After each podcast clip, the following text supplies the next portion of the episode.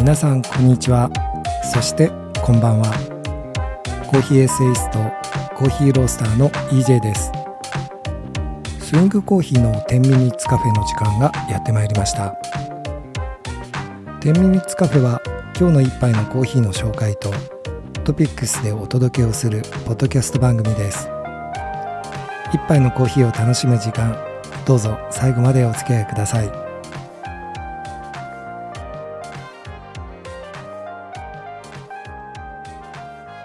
EJ の自宅玄関を入った正面には内庭があるのですがそこには一本だけ梅の木を植えています。昨年の暮れに枝打ちをしてさっぱりした可愛らしい姿になった木の枝にはいくつもの白い花を咲かせています。気温の変化もそうですが木々や草花の変化からもすっかり春を感じられるようになってきました。皆さんの春の気づきはいかがでしょうか？さて今日の一杯のコーヒーはパナマレリダ農園のパカマラウォッシュです。豆の焙煎度はスイングコーヒーの焙煎基準ではミディアムハイ。浅煎りの中で最も深い豆を朝の一杯に選んでみました。EJ は自分で焙煎を行いますので一つのクロップを毎回テロワールを生かす複数の焼き加減でローストしてその日の気分に応じて豆をチョイスしています。ちなみにテロワールというのは産地特性という意味です。パナマの豆を焙煎する場合はシナモンミディアムミディアムハイの3種類の浅煎りで焙煎しています。同じ浅煎りでも少しずつフレーバーが違っているのですがミディアムハイの場合は爽やかな酸味といつまでも続く柔らかな甘みのアフターテイストが最高のこれぞザ・スペシャリティと呼ぶにふさわしい豆に仕上がります。スイングコーヒーがおすすめする浅煎り豆ベスト10に入っているクロップです。サイトのクロップファイルでも紹介していますのでカップデータも含めて覗いてみてください。ところで中米はスペシャリティコーヒーの宝庫って知っていますか？中米はベリーズ、グアテマラ、ホンジュラス、エルサルバドル、ニカラグア、コスタリカ、パナマの7カ国あるのですが中でもパナマの評価は非常に高いです。焙煎ごとのカッピングでも質の違いが明らかにわかります。丁寧に抽出した一杯を飲めば上品な酸味と柔らかな甘みに包まれて本当に幸せな気分に浸れます。パナマ産が未経験という方は、ぜひ一度味わっていただきたいおすすめ産地の一つです。パカマラウォッシュのパカマラというのは品種の名称で、ウォッシュが豆の生成法を表しています。パカマラ種は他を圧倒する大粒の豆が特徴の品種です。ブルボンと比較すればほぼ倍の大きさがあります。浅煎りに焼いた際のシトラス系の酸味が絶品で、ミディアムハイまで焼き加減を上げると、アフターテイストで甘みの余韻を長く保つことができます。挽き目は中細挽き、豆の量は 15g。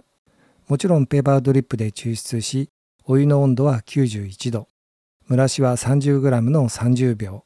トータル 240g 注いで落としきります。モーニングコーヒーにぴったりの少し明るめのレシピです。落としきりだと渋みや雑味が落ちて味わいに影響が出るのではと心配する方もいらっしゃると思いますが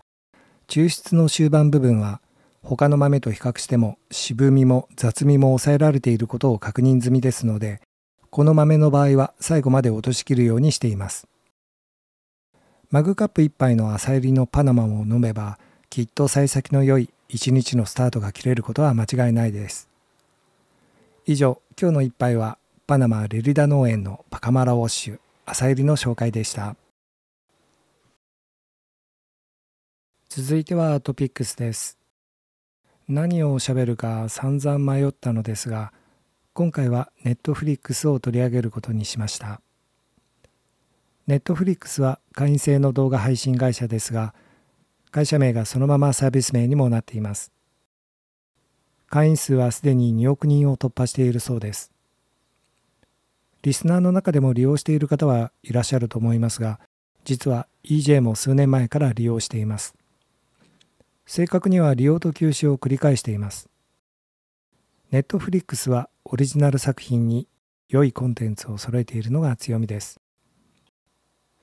シーズン化されたコンテンツが多いのも特徴の一つです。ですからお気に入りのコンテンツのワンシーズンを全て見終われば一旦休止。新シーズンが始まると再度利用するということを繰り返しています。EJ のお気に入りはラストキングダムとバイキング海の覇者たちです。ラストキングダムはシーズン4まであり、いよいよラストシーズンとなるシーズン5がなんと本日から配信されます。バイキング海の覇者たちはシーズン6で完結しました。どちらも大人気のネットフリックスオリジナル作品です。非常に質の高い歴史ドラマになっています。この2作品については新シーズンが始まると必ず前のシーズンを再視聴していますから繰り返し何度も視聴している作品になります。どちらも8世紀から9世紀にかけてのバイキング時代を背景にしたドラマです。ラストキングダムがイングランドの目線、バイキングの方はもちろんバイキング目線という贅沢な鑑賞を実現してくれる作品になっています。西暦300年頃から600年頃にかけゲルマン民族の大移動によって大陸からブリテン島にアングロサクソン人が渡りアングロサクソンの王国が形成されます。その時代のことを市長国時代と言いますまだ統一されたイングランド王国はその時代には存在していませんその後ブリテン島を目指して現在のデンマークからスカンジナビア半島を拠点としていたデーン人とノース人がバイキングとして侵略を繰り返した時代背景のドラマになっています。歴史好きの方でなくても十分に楽しめますし私はこの作品に刺激を受け同時代のヨーロッパ史をいろいろ調べてみたりもしました。どちらの作品も主人公の男優さんがとにかくかっこいいです。ラストキングダムの主人公のウートレッド・ラグナルソンは架空の人物なのですがアレクサンダー・ドレイマンというイケメンが熱演しています。一方のバイキング海の覇者の主人公はラグナル・ロズブロークとその息子たちでバイキングの伝説の指導者とされている人物のドラマですいろいろな説があるそうですがこちらは実在の人のようでこれまたイケメンのトラビス・フィメルという男優がいい仕事をしています。どちらも男臭さあふれる骨太の格好の良い役柄になっています。レンジンの侵攻に対する最後の王国、すなわちラストキングダムがウェセックス王国という国です。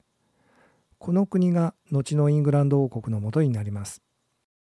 統一イングランドの基礎固めをしたアルフレッド大王やその意思を継いだ息子のエドワード長兄王そしてイングランド統一を果たしたエドワードの息子のアゼルスタンという実在の王がドラマにも登場していますこの統一イングランドまでの苦難の道のりを支えた英雄こそがウートレッド・ラグナルソンという設定のドラマです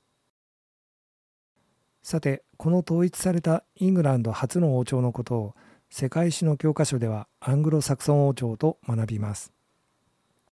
ちなみに現在のイギリス王室とのつながりはありません。このアングロサクソン朝の後はデーン朝、これはバイキングの王朝です。その後はフランスのノルマン公国が源流となるウィリアム1世のノルマン朝へと続きます。